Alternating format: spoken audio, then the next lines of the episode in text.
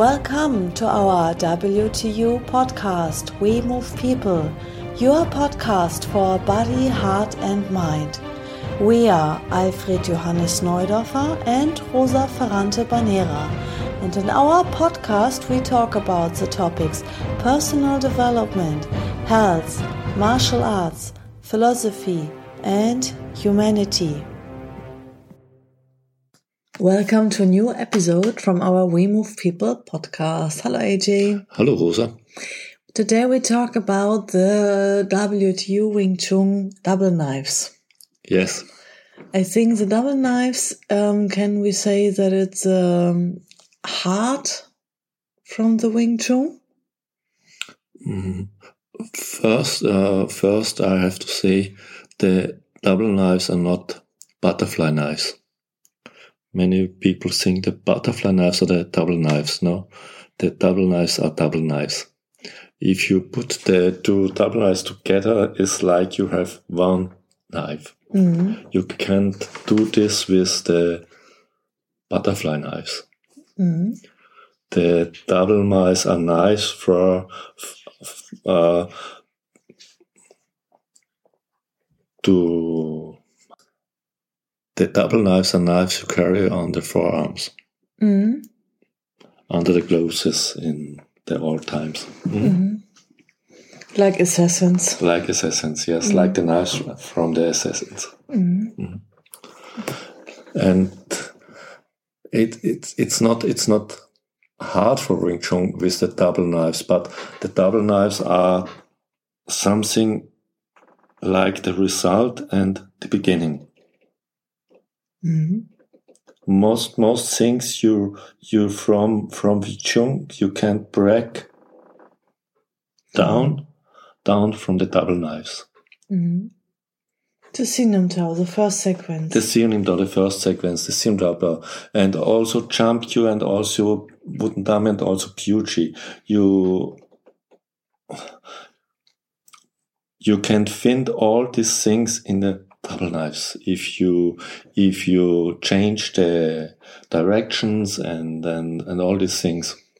So have there been the double knives before, and then they designed or they they um For for me, is Wing Tsun style who who start with the knives. mm, And then, then, mm, then the people think about how, how can I use these movements without knives mm, and make it more easier for the beginning. for the beginning. Yes. Mhm. hmm hmm Is there a reason why usually in Wing Tsun the double knives are taught very late, maybe after 20, 30 years in our Yes. Wing Tsun style, it's after Okay. 10 years, Uh, 5 to 10 years. yeah. Yes, it is. It, it's a reason because you there's no danger. You are not a dangerous human being mm, when you have double knives. You need the quality of movement, then you can move the double knife in the form for which the double knives are designed Mm, and and the double knives all come together. You how do you how to use your spine? The double knife the double knives rotate inside the body. mm. They don't rotate outside. outside, the body. Most most mm, weapon styles uh, rotate the weapons outside of the body. If you rotate the weapons outside from the body, you are open and that you can with with sharp knives rotate inside the body the the knives must be parts of your body extension of your body. They are not you, not things you have in your hands. They are part from your body and this is another thing. You don't you don't grab the knives not uh, you you have knives in your hands. No, no, that is is it's another thing, and and the, so the cylinder give your body the preparation that you can move the whole body without a step in a natural light way. Mm. In the jump you, there's the extension. You go to the right, you go to the left. You bring your body out of balance that a kick or step is necessary. In the wooden dummy, we go the other lines, not only to the right, not only to the left, the other lines to the to the middle. And in the beauty, there come in the rotation, the rotation on the place. And all these things you need in the double knives. Mm. The only thing in Wing Tsun you come outside from the double knives is the long bull. In the in the in the history, it said it's it's it's it's a China tool who came in Wing Tsun. Mhm. And if someone says, "Okay, I do not carry the double knives on the street," so for which reason uh, should I work with double knives? Yes, uh, I always I, I say this before. It's like uh, I don't play piano because I never have a piano with me on the street. Oh, yes. Mhm. For what do I need? For what situation do I need the qualities when I, w- which I train when I use the double knives? I my attention is another attention. If you if you train with knives, then there's another attention in your mind. You need another mindset with modern words. Mhm. You need another quality of moving your body. I remember I uh, in in earlier times I always were surprised Mhm. there were people who do very long Wing Tsun and I think they move good. And I always, I always joined weapon and Wing Tsun. And then they get a stick or something else. Okay, they are, They are, have a lot of self confidence, yes, self-confidence. or arrogant, or But- maybe. But if I give a stick a beginner, there's not great difference. And I, I always think, how can't this be? What have they done the 20 years? Yes, what have they done the 20 years? This is what you said when, when someone do the Chum Kiu or the wooden dummy or the beauty or the double Mm-hmm. knives with the Siu Nim Tau mechanic. Yeah, With the with the body with the body like standing in the sinum yes, For they, what? they, they have the wrong little idea Yes. because they have no idea. Mm. They, they, they don't understand how Wing Tsun is constructed. But if you look at Wing Tsun, you, you look at the plan. You look at the plan. Why Sionim da? The little idea. Why Chum Kiu? The bridges. Why? Why Biu Tze? Mhm. There is a plan inside and the plan to Unfold. to uh, the plan to unfold the possibilities from your body, how the body can move. And it's, it- it's no sense then you begin with the double knife. For the beginning is the synonym, but not only for the beginning. With every step, your Dao will change. With every step, your Chum Kiu will change. With every step, your rotundami will change. With every step, your will change. Mm. And so you need the, the, the right little idea about Wing Tsun. Mm. Mm. And that you have a better preparation for the double knives. We in our in our Wing Tsun style, we have the guild Mm. but we we use other weapons that we are, have a better preparation for the knives. And the mm-hmm. long pull. then there's another thing. Many, many people say if you do Wing Tsun, you only need the long pull and the double knives. If you have these two, you can everything to do with weapons. Not, it's not right. No, it's not.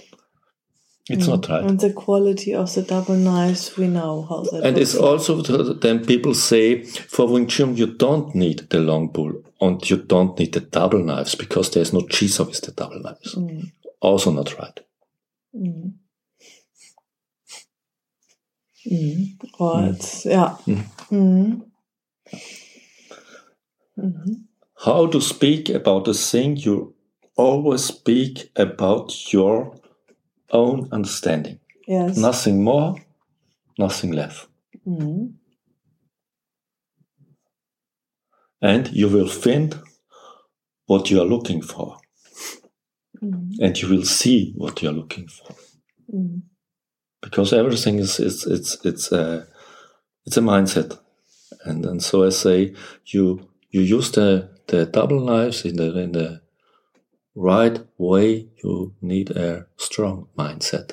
And the movements from the double knives you can also use without double knives Yes. with your arms. Because when when you do it the right way, when you change your Yes. body and when you change yourself. We we have we have one motto in our Wing Tsun style. Every move with a weapon müssen Sie noch ohne Waffe machen. must be useful also without weapon and every move without weapon must be useful with a weapon Mm. if this is not then this move is not necessary Mm. Mhm. And in the WT Wing Tsun, as you said, we have a lot of different weapons. We have sticks, we have short knives, we have double knives, we have Fighting knife. Yes, We have sacks, we tonfa. have tonfa, blade and buckler, spear and buckler, and so on. Yeah. Sword, of course, and um, you can do every movement with every weapon. You can change weapons inside the system. Mhm, mhm. Also. we, we, we only have we have we have five solo movements with weapon uh, what are not traditional for Wing Tsun the the blade movement the way the Sion Dao for one blade can say the then we have two axes and two hammers. The way of two ways weapon, weapons. And uh, if you have two weapons then you have to use this in the right way. If to if to use two weapons uh, like you have one in the right and one in the left then it's not the it's not the way. There must be an interaction in these weapons. Mm. it is another thing. Mhm. It's a cognitive training for our brain Mhm. And then we have staff and spear. Staff is a stab with um, One one, meter eighty. one meter 80. And if you use the staff, you can use all parts of the staff. But you can also use a staff as a spear. Then it's like long bull. And then we have the four ways of the sword Mhm. the sword is is is a great symbol and very important as as link between the first Wing Tsun concept and the second Wing Tsun concept in our style. The the first fighting concept, uh, the concept of the wave, with the second concept, the concept with the spiral. And then we have a fifth Gill solo movement, the four ways of the weapons. And this movement we do with Four different types of weapons. yes, yes, With with tonfa, with a tonfa, with a sax and a buckler, with a fighting knife, with two fighting knives, sword and dagger to do espadí dagger, and uh, buckler and spear. And with the it's the same solo movement, but uh, you need a little bit other way in your body to move in the right way. Mhm. And if you if to use these weapons, then you are very good you have a very good preparation for the long pool and later for the for the double knives. There's another thing.